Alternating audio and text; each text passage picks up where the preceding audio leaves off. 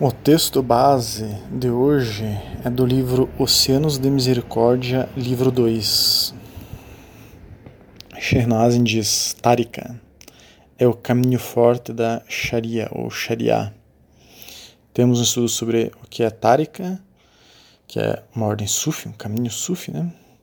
E o que é Sharia, a lei islâmica, a lei do amor divino. Temos vários estudos aliás, sobre Sharia.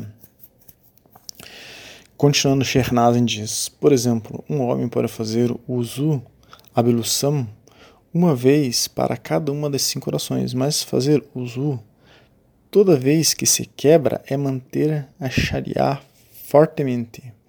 Da mesma forma, é permitido fazer o salah na casa de alguém ou na loja, mas estar presente para fazê-lo em Jamá, comunidade, todas as vezes é manter a Sharia fortemente em uma questão de capacidade é uma questão de capacidades pessoais. Alguns têm rima, quer dizer, aspiração é, espiritual, força espiritual. Ele conclui, né, um grande desejo de adoração. Outros são preguiçosos ou quase preguiçosos. Temos um estudo sobre preguiça. Quem quiser pode nos solicitar este e todos os estudos que nós é, mencionamos. Né? Você pode dizer a eles: levante-se e repita o uso. Eles vão dizer: eu tenho uso. Mesmo que mais uso seja luz sobre luz. Então hoje estudaremos, inshallah, a ablução. A ablução ou uso é a maneira de nos purificarmos externa e internamente para estarmos aptos a fazer o salá, por exemplo, temos vários estudos sobre o Salah, ou para lermos o Corão, quando esse está inteiro em árabe. Né? O Islã é lindo e suas práticas e ensinamentos apontam para o infinito, pois Allah, subhanahu wa ta'ala, Deus glorioso exaltado, não é limitado, não é finito. Como o Islã vem dele, subhanahu wa ta'ala, e nos leva até ele, subhanahu wa ta'ala, então há práticas no Islã, como o zu, que são infinitas. Como assim? Como assim tem práticas no Islã que são infinitas? Como assim a ablução é infinita? É que existe a ablução básica, o farde, o obrigatório, o mínimo possível para que um salá seja aceito, por exemplo.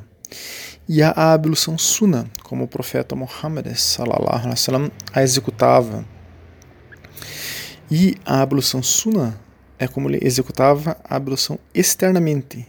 Mas como ele executava a ablução internamente? Aí já começa a entrar numa outra dimensão que a torna infinita, torna a ablução infinita. Mas há como você fazer uma ablução cada vez com maior qualidade e profundidade, mesmo nós que não somos como o profeta Muhammad. Nós podemos caminhar cada vez mais rumo há uma ablução cada dia melhor. E é assim também para o salá. Ninguém pode dizer que consegue fazer o salá de maneira perfeita, pois sempre podemos melhorar um pouco mais o salá. A mesma coisa se aplica para a ablução. Quanto ao farde, ao mínimo obrigatório, isto é, como se fazer a ablução mais básica possível para que ela seja válida, nós vemos essa indicação no Alcorão, na Sura 5, Ayah 6, que diz o seguinte: Você que acredita, quando você se levantar para fazer a oração, lave o rosto e as mãos e os braços até os cotovelos, e limpe a cabeça e lave os pés até, até os tornozelos. Se você está em um estado de grande impureza, purifique-se mas se você está doente ou viajando, ou saiu do banheiro, ou tocou em mulheres e não conseguiu encontrar água, então limpem terra para vocês e limpem seu, é, seus rostos e mãos com ela. Alá não quer tornar as coisas difíceis para você, mas ele deseja purificá-lo e aperfeiçoar sua bênção sobre você para que, com sorte, você seja grato. Então, resumindo, se você lavar quatro partes que dentre essas partes a gente poderia falar também as mãos, é que as mãos já foram parte da, de lavar essas outras quatro partes. Então, resumindo, se você lavar quatro partes, sua ablução é válida. Então, qual é o mínimo que eu devo fazer na ablução para que ela seja válida? Então, nós mencionaremos aqui o que é o mínimo para uma ablução para que ela seja válida, de acordo com a escola de jurisprudência do sunita tradicional Hanafi, né, Madhab Hanafi. Há outras escolas que dizem um pouco diferente, mas nós seguimos a escola Hanafi e apontaremos que a escola Hanafi diz. Então, para a pessoa é, fazer a ablução, antes ela deve fa fazer a intenção. Né? Ela deve sentir, pelo menos, que ela fará aquela ablução para se purificar diante de Allah.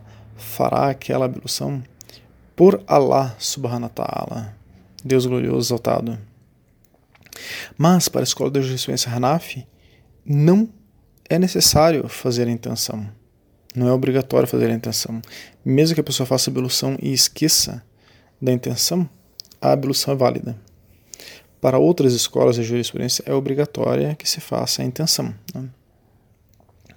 Ibn Taymiyyah, o lema sunita do século XIV e Sufi, escreveu: O enunciado da língua não falta com a concordância dos, imam, dos imãs do Islã. Ao contrário, a intenção é substituída pelo coração sem a língua com sua concordância a intenção da ablução não é necessário, não é necessário declarar na língua com palavras de acordo com os imames do Islã. Ao invés disso, a intenção está localizada no coração, sem a língua, de acordo com seu consenso, com o consenso dos imames do Islã. Né? Então, esta é dito de Ibn Taymiyyah é do livro Majmul al-Fatawa 22.230. Então, é, sigamos né, para dizer o que é necessário para que uma ablução seja o mínimo a ser feito para que ela tenha validade. Então, a pessoa faz a intenção, que para a escola Hanafi sequer é necessário. De pessoa fala Bismillahirrahmanirrahim e a pessoa lava uma vez o seu rosto, a pessoa lava uma vez o seu antebraço, é, desde a mão até o cotovelo, seu antebraço direito, seu antebraço esquerdo. Né? Depois a pessoa é, passa a mão umedecida na cabeça, lava uma vez o pé direito e lava uma vez o pé esquerdo.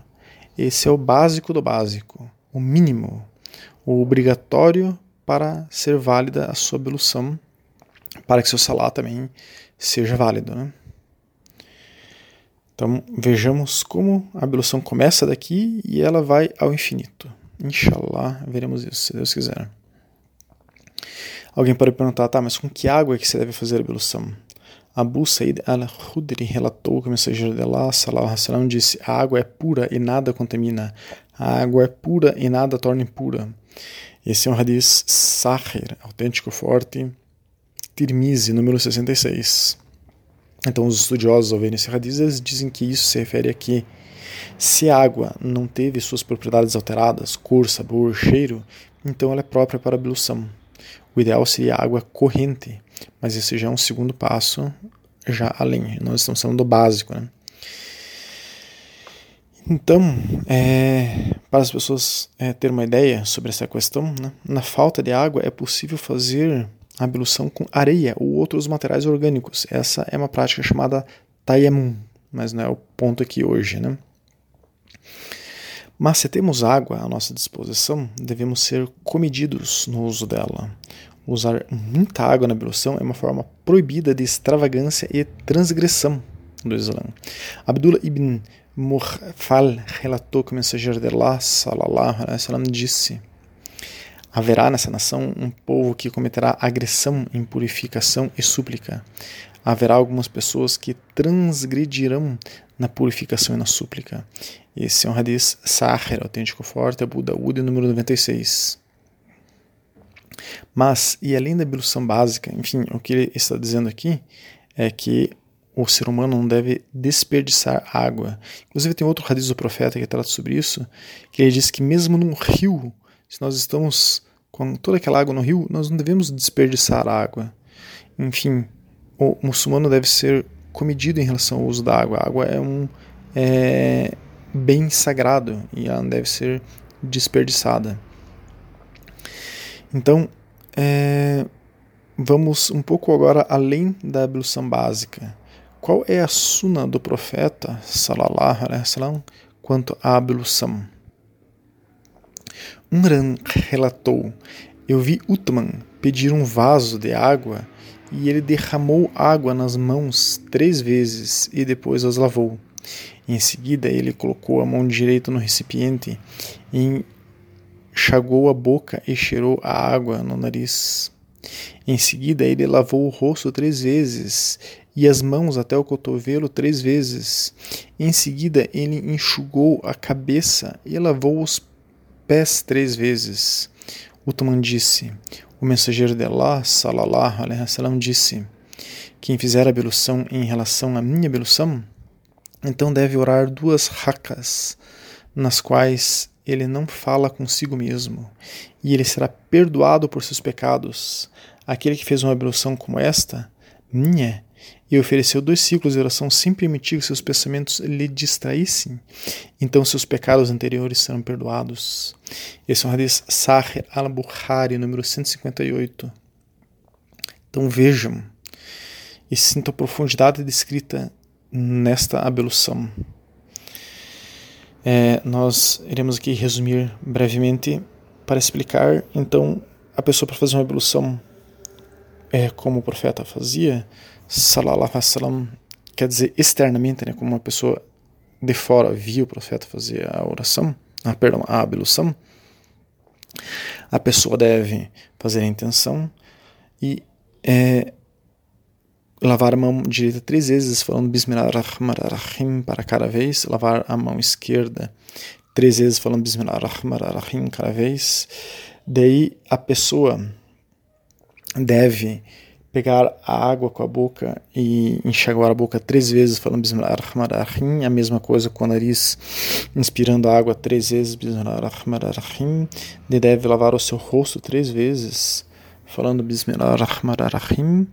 Depois deve é, colocar, lavar né, a água desde o cotovelo até a mão três vezes, cotovelo direito e três vezes o cotovelo esquerdo, falando Bismillahirrahmanirrahim. Deve umedecer a sua mão, passando a mão na cabeça, falando Bismillahirrahmanirrahim e preferencialmente até voltando, né? é, o sentido contrário da mão na cabeça, depois com a mão umedecida passar a, o minguinho na orelha e o polegar por trás da orelha, limpando a orelha e com o dorso da mão umedecido passar o dorso da mão no é, na nuca. Logo após isso, a pessoa deve fazer é, lavar o seu pé direito três vezes e o seu esquerdo três vezes, falando Bismillahirrahmanirrahim para cada uma dessas vezes. Depois disso, a pessoa pode, é, sem permitir que passe nenhum pensamento em sua mente, fazer duas racas, um salário dos racas, é, pedindo perdão de Allah por todos os seus pecados, que se ela conseguir isso, ela terá os seus pecados perdoados. Vejam que aqui é já foi bastante além né, da ablução básica e inclusive incluiu aí duas rakas com o perdão de Allah subhanahu ta'ala. Mas veja que é, a exigência para que se tenha o perdão é que não se pode permitir que os pensamentos lhe distraiam até a pessoa acabar essas duas rakas. Se as pessoas forem nessas, verão que isso é um tanto difícil. Mas há como se melhorar ainda mais. Por exemplo, podemos fazer uma breve dua antes e depois da ablução. Abu Musa relatou: Eu vim para o mensageiro de Allah, salam, enquanto ele estava fazendo a ablução. Eu ouvi o profeta Salallahu alaihi wasallam suplicando: Ó Allah, perdoe meus pecados, expanda minha morada, me abençoe minha provisão. Este é um hadith é, Al-Kubra Nasai, número 9828, Sahir, autêntico forte. Então a pessoa pode fazer uma dua antes da ablução e depois da ablução também. Umar ibn al-Khattab relatou que o mensageiro de Allah, sallallahu alaihi wasallam, disse: Quem faz a ablução da melhor maneira, depois dela, então diz: Testifico que não há Deus senão Allah sozinho, sem parceiros, e deu testemunho que Muhammad é seu servo e mensageiro. Quer dizer, a pessoa faz a charrada, né? E depois conclui uma dizendo: Ó oh Allah, faça-me entre aqueles que se, que se arrependem e faça-me entre aqueles que se purificam. Então os oito portões do paraíso serão abertos e poderemos entrar por qual, qualquer um que quisermos.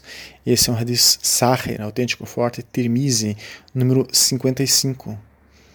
Então, vejam, o profeta, além do que nós já descrevemos, ele fazia uma dua antes da súplica e uma dua, perdão, uma dua antes da ablução e uma dua depois da ablução. Então, aqui a gente já expandiu um pouco mais ainda a ablução. Será que dá para melhorar mais ainda a ablução? Lembre que comentamos que no Islã algumas práticas vão do básico, do fardo, até o infinito, quanto a melhora daquela prática. Isso é uma beleza no Islã, é algo lindo no Islã, que se aplica ao Salah, que se aplica ao Zikr, Zikr é a lembrança de Allah subhanahu wa ta'ala, temos vários estudos sobre o Zikr, se aplica à ablução. Então, a purificação externa da sujeira deve espelhar a purificação interna do coração, das doenças espirituais o correr da água sobre os membros é, de certa forma, um símbolo da purificação do coração.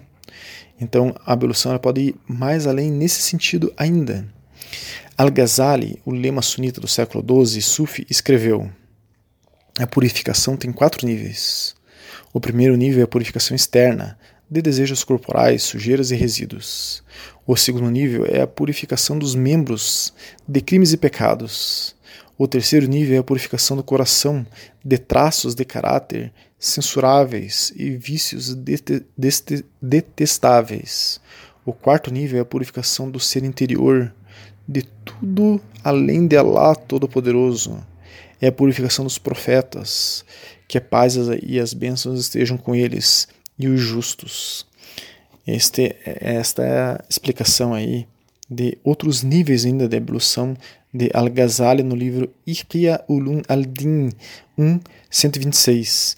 E ele escreve um pouco adiante nesse livro ainda: sempre que alguém termina sua ablução e se aproxima da oração, deve ocorrer em sua mente que ele purificou sua aparência externa, o lugar que as pessoas observam, e que ele deveria sentir vergonha por confiar em Allah Todo-Poderoso sem purificar seu coração, se a pessoa não purificou todo esse nível né, de purificação, pois esse é o lugar observado pelo Senhor, glória seja dele. E deve ocorrer a ele purificar o coração com o arrependimento, expulsando traços de caráter condenáveis, e lapidar-se com os traços de caráter essenciais e louváveis. Aquele que se limita apenas à purificação de sua aparência externa é como aquele que convida um rei para sua casa. O rei sai de dentro carregado de lixo, enquanto o homem se dedica a decorar a porta principal da casa. Quão digno é esse homem de ser exposto ao desprezo e à ruína? Então, aqui é o mesmo livro, é 135. Então, vejam aí já a profundidade dessa ablução, né? Descrita por Al-Ghazali. É, no Islã, a ablução é uma enorme baraka, ela é indescritível, é luz sobre luz, então a pessoa pode fazer todas essas práticas mencionadas que o profeta Muhammad fazia.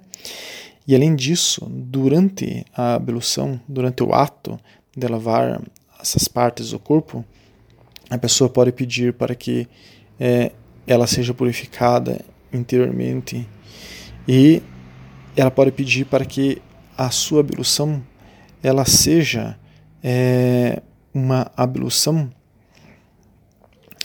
que seja uma evolução equivalente à purificação dos profetas, que a paz e as bênçãos estejam sobre eles. Então a gente pode pedir isso a Allah subhanahu wa ta'ala durante a nossa purificação, durante a nossa ablução, para que a gente esteja, é, inshallah, limpos externamente e internamente, para que estejamos aptos a receber Allah subhanahu wa ta'ala, é, a baraka de Allah subhanahu wa ta'ala dentro de nós, para que ele entre em nosso coração durante o salah, por exemplo, e é, o nosso coração não suje essa baraka, inshallah.